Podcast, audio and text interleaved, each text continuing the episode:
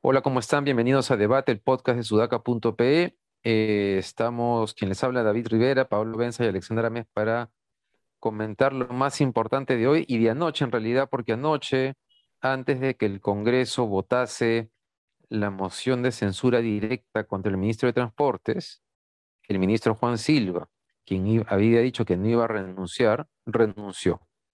Y renunció antes de la votación.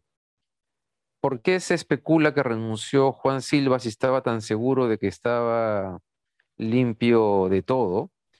Eh, porque la votación iba a visibilizar a aquellos congresistas que seguían defendiendo que se mantuviesen en el MTC la renuncia eh, repentina y rápida y antes de la votación eh, ha sido una manera de que no se sepa este, quiénes están detrás de esta mafia, ¿no? La mafia que ha denunciado Karen López para eh, direccionar obras públicas.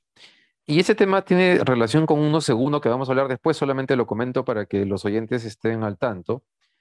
Eh, y es que ha pasado una cosa increíble, porque ya habíamos comentado el lunes cómo el domingo sale en diferentes medios la declaración de Karen López, donde agarra, se presenta a Pedro Castillo como el líder de una organización justamente para las coimas y las cutras de las obras del MTC. Sale Nakazaki a decir, el abogado de Karen López, ¿no? el señor Nakazaki, que defiende a todos los involucrados en estos casos, sale a decir que en realidad su patrocinada nunca ha dicho que Pedro Castillo sea líder, es más, que nunca se ha reunido con él, que eso era una interpretación de los medios, y resulta que Diego Salazar, este, después de leer todo lo que publican los medios, lo llama a Nakazaki para entender bien qué estaba pasando, y Nakazaki le dice que se retracta, que en realidad su patrocinada sí dijo lo que publicaron los medios el domingo, es decir, Nakazaki le pinchó el globo eh, o pinchó el globo que se estaba armando este, respecto a la participación de Castillo en esta marcha de MTC y de pronto nos dice que en realidad sí era verdad lo que el domingo dijeron los medios. Pero comencemos primero, comencemos por esta renuncia de Juan Silva y por una cosa que creo que va a distinguir esto de los anteriores casos de corrupción que hemos tenido, y es que hay parlamentarios involucrados en esta red. No sabemos si también con coimas, no sabemos si básicamente como una manera de eh, ganar respaldo de sus votantes en sus, regiones o zonas, pero está claro que por lo menos sabemos de la acción popular, pero yo no descartaría que haya también de otros partidos y la votación de ayer eh, por la censura contra el ministro Silva hubiese permitido visibilizar quiénes eran. ¿Cómo lo ven? Mira, eh, punto número uno, la renuncia de Silva es a, cuánto, cuántos meses han pasado, seis, siete, siete, ¿no? A julio, agosto, septiembre, octubre, noviembre, diciembre, enero, ya, siete meses. Eh, es una vergüenza, ¿no? es el peor ministro de transportes del que yo tenga registro en una cartera que además ha tenido pésimos ministros, Edmer, Trujillo, etcétera, ¿no? Porque me acuerdo porque es el más, el más reciente, pero, pero es una cartera de pésimos ministros y este es el peor de todos esos malos ministros, pero por lejos. Eso se sabía desde la segunda semana. El tipo no solo eh, claramente pactaba con las mafias de, transportistas, etcétera, ¿no? con, con, con los gremios de transportistas informales, sino que además era un tipo que en la interna y en la externa se sabía que no podía articular ningún tipo de acción eh, de gestión pública, ni siquiera podía comunicarla a su equipo más cercano, era absolutamente inútil. Y lo han mantenido tanto el Ejecutivo como el Congreso, que quede claro que el Congreso no fue capaz de censurar a este ministro que al final, y qué bueno que haya sido así, ha tenido que renunciar. Qué bueno en el sentido de que eso deje, expuesto al Congreso para que el Congreso sepa de aquí en adelante que no fue capaz de censurar al peor ministro de la historia del Ministerio de Transportes y Comunicaciones, que además ahora se está sabiendo que formaría parte y habría liderado una mafia de reparto de obras junto al presidente. Que quede claro que el Congreso se bajó otro ministro antes y no se bajó ese y que no se lo iba a bajar, porque eso se parece, estuvo circulando la moción, ya hemos hablado del tema, ¿no? Pero estuvo circulando la moción hace tiempo y nadie le paraba balón. Ese es el primer tema. El segundo tema sí es, sí es bastante evidente lo que se ha hecho ayer. Eh, claro, hay congresistas que no podían votar por la censura del ministro y lo que ha publicado Martín Hidalgo ayer del comercio es que se estaba preparando una moción de interpelación para usarla como excusa y decir, no, primero hay que interpelar y después censurar, ¿no? Y probablemente ahí se iban a abstener todos estos congresistas que no podían votar por la censura del ministro porque, claro, le deben cuentas, ¿no? Ojo, ya se va a saber, pronto vamos a sacar en Sudaca de otros congresistas de otros partidos que también coordinaban directamente con el ministro clandestinamente por obras para su región a cambio de votos, ¿no? Ojo. Este, de, otros partidos. De otros partidos, no solo Acción Popular, pero bueno, los que han sido sindicados por Karen López son cinco de Acción Popular. Entonces es evidente lo que se ha hecho ayer para que no se sepa quiénes son, ¿no? Y el tipo ha tenido que renunciar, en fin, es evidente lo que se ha hecho, pero se va a saber. Eso está clarísimo, se va a saber, la colaboración eficaz de Karen López va a seguir avanzando y eso se va a saber tranquilos porque no, no van a estar sus nombres en la sombra mucho tiempo, ¿no? Eso, para empezar. Sí, lo, el punto que, se está eh, corriendo ahora, ¿no? Sobre si debió o no pasar por censura eh, para conocer a fondo quiénes están involucrados en esto, em, es, es, muy importante, pero como dice Paolo, pues eh, felizmente tenemos hoy eh, una, una, mejor, un mejor sistema, digamos, de, de, información, digamos, para poder saber exactamente cómo eh, estas mafias están tan, tan organizadas, ¿no? Algo que me mencionaba Nagasaki, que no le quito la razón el día domingo, es que la mayoría, si no todos, los casos de corrupción que tenemos hoy en el Perú de los expresidentes o presidentes de la República eh, han nacido por destapes de la prensa, ¿no? Entonces, por más que el Congreso quiera ocultar algunas cosas, por más que el propio Ejecutivo quiera ocultar otras, son cosas que se van a saber. Em, ahora, lo que me preocupa a mí de, la salida de Silva no es eso, sino que, eh, como Paolo dice, ¿no? Era, era el peor ministro de Transportes, pero ¿quién está ahora en, la cartera, ¿no?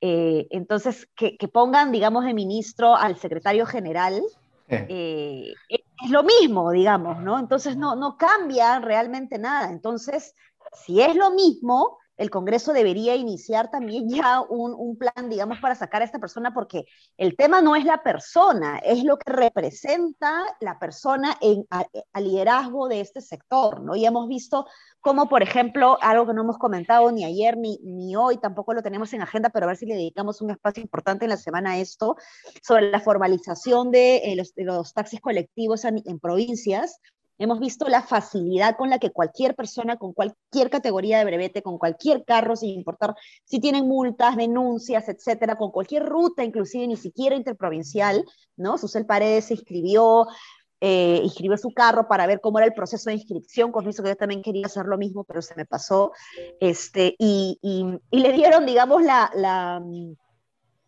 la, el, trámite, digamos, aceptado, ¿no? Entonces, eh, se tiene que combatir esa mafia que existe hoy en el Estado, y cuando hablo Estado hablo de eh, eh, tanto ejecutivo como legislativo, pero es algo bien difícil, ¿no? Porque es una mafia sumamente enquistada que no depende de sacar o poner a un, a un, a un ministro a la cabeza. Sí, así es, el reemplazo va a ser bien importante. Aún no se decide el reemplazo, ¿no? Hay un periódico, creo que Extra es el que ha publicado ese rumor de que el secretario general asumiría, este, pero seguramente van a intentar Em, van a intentar colocar ahí a alguien que pueda tapar lo que ya ha pasado, ¿no? Entonces tendría que ser alguien que ya está ahí en el entorno del ministro. Em, ahora, también, este, este caso va a ser interesante porque van a aparecer claramente los, los congresistas este, involucrados en este tema. Eh, hablemos entonces de lo segundo que, que conversábamos, ¿no? Que tiene que ver más con David, esta David, precisión de... Un Sí, dale, cachito dale. antes que justo lo acabo de pasar al grupo. Ah, estoy viendo lo que acaba de pasar. Dale, dale, cuéntalo. Miguel Gutiérrez informa que, que Juan Silva se despide con mariachis del MTC, que le han hecho una serenata de despedida en el MTC increíble, ¿no? Ya, nada de eso. Pero son, sin, pero son, pero son sinvergüenzas, Son ¿no? Que conchudos, son, conchudos. son recontra conchudos. Hoy día, hoy día miraba al ministro de Salud con Dori, eh, al que le hacían preguntas, y el pata miraba la cámara, le hablaba a la gente. O sea, es una cosa impresionante, ¿no? No tienen sangre en la cara. Y se ven muy convencidos de lo que dicen, mienten con desparpajo, como Castillo, y se despiden con mariachis. Qué increíble. Cuando Castillo se vaya, vamos a contratarle unos mariachis, ¿qué les parece? Sí, La- sí, lo- lo pone su- mandamos. Sí, los mandamos, los mandamos. Tafur los pone. Claro. Este, bueno, Diego Salazar, Nakazaki, Sí. ¿cómo vieron el tema ustedes? Bueno, mira, Oye, qué loco, ¿no? sí. Dale, dale, Paolo. Sí, es, es, es, es loco, es este raro. Yo creo que ahí ha habido algo detrás que es inexplicable para nosotros, pero que tendrá que ver con la estrategia de defensa. Pero, digamos, yo voy a volver a insistir en lo que dije la vez pasada, ¿no? Hay gente como Ismael Abdalá, por ejemplo, hoy este podcast y, y, y tuiteó, ¿no? Cuando Nakazaki dijo eso, se les quema la primicia la prensa, se les desinfló la vacancia etcétera, por, por mentir con bombas que eran humo, etcétera. Porque todo el mundo, digamos que Nakazaki le dio gasolina a la izquierda gobiernista para, para criticar a la prensa. Una vez más, que además es como la piñata. Eh, pero lo que, lo que no se entiende para personas que no han pisado reacciones y que no han trabajado con fuentes fiscales es que si tu fuente es seria y tú eres un periodista serio, y es imposible que desde IDL hasta el comercio, pasando por la República, Sudaca, etcétera, todas las- todos los periodistas que han tenido acceso a estas declaraciones fiscales, todos se hayan alineado siendo varios medios serios para decir lo mismo. eh, lo que la, gente no entiende es, es, es imposible que si tu fuente es seria y tú eres un periodista serio, malinformes de esta manera, ¿me entiendes? O, no, o, te mandes a decir una cosa que no está en la declaración. Como dice Diego Salazar en su artículo, Chela Villasís, Graciela Villasís, le dice que es una declaración textual, pero además está el hecho de que la propia fuente fiscal te confirma lo que la declaración dice y normalmente además te dice esta es la tesis, te la explica, etcétera, y pone parte de su seso y de su, de su percepción sobre lo que está investigando en el tema. Entonces hay doble confirmación, doble check. Lo mismo se hacía cuando las declaraciones, cuando, perdón, cuando las delaciones eran sobre Fuerza Popular y a nadie parecía importarle que pusieran a Keiko Fujimori como cabeza de una organización criminal, porque es así tal cual. Entonces, yo diría más bien que antes de criticar a la prensa, lo que habría que hacer es decir, bueno, ¿qué es lo más probable? ¿Que estén mintiendo seis siete medios alineados todos en la supuesta mentira o que César Nakazaki esté mintiendo en salir en, cuando sale en Latina, ¿no? Este, eso, es, es bien grave que se reconfirme que el presidente ha sido mencionado por Karen López como parte de la mafia. Y creo que, creo que Nakazaki le dio un poco de aire y desinfló un poco la indignación, pero, pero sí me, yo sí me quedaría con algo, que es, eh, si Karen López menciona al presidente, no es muy probablemente, digamos, no es, digamos, no es lo único que vamos a saber del presidente. Me dejo entender, porque Karen López no va a decir todo lo que sabe, como cuando Odebrecht aceptó culpabilidad en solo cuatro horas y luego le fueron agregando otras y etcétera, etcétera, y hasta ahora está claro que hay otras en las cuales no ha aceptado, pero es culpable, ¿no? Exactamente lo mismo. Si es que Karen López ya lo, ya lo mencionó a Castillo, ese es el punto de partida. De aquí en adelante nos vamos hacia más, no va a venir menos, y que tenganlo claro. Tienes que tener experiencia cubriendo estas cosas para saber cómo va a encaminarse esto. Va hacia más, no hacia menos. Eso.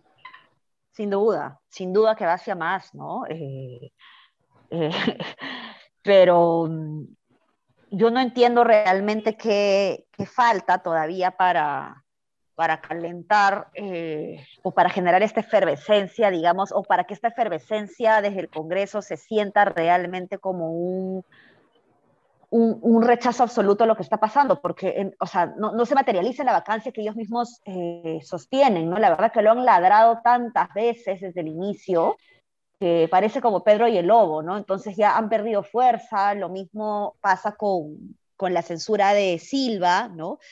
tenemos una oposición muy débil que, es lo que le está permitiendo a Castillo sostenerse, ¿no? Sí, eso es así. Sí. Sí. Si no fuera por el Congreso, está permitiendo... Castillo, estaría con la soga del cuello hace rato.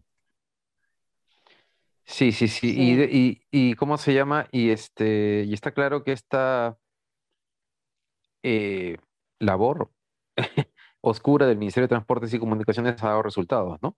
Estaba orientada básicamente a salvarle el pellejo a Castillo, comprándole, comprando congresistas con obras, este, y lo ha salvado, digamos, a Kenji Fujimori lo quisieron comprar con la, con la liberación de su papá, ¿no es cierto? Para que salvara a PPK de la, de la vacancia. A estos congresistas los han comprado con obras y tal vez con coimas, porque eso, digamos, no podemos descartarlo de ninguna manera, ¿no? Es lo más probable que eso sea así. Claro. Oye, este, bien, eh, con este par de noticias nos despedimos. Ha sido un podcast corto. Eh, mañana seguramente hablaremos en los próximos días, si no es mañana, los próximos días, sobre la elección de los magistrados del TC, que también está generando controversias. Hasta mañana. Chao, chao. Nos vemos.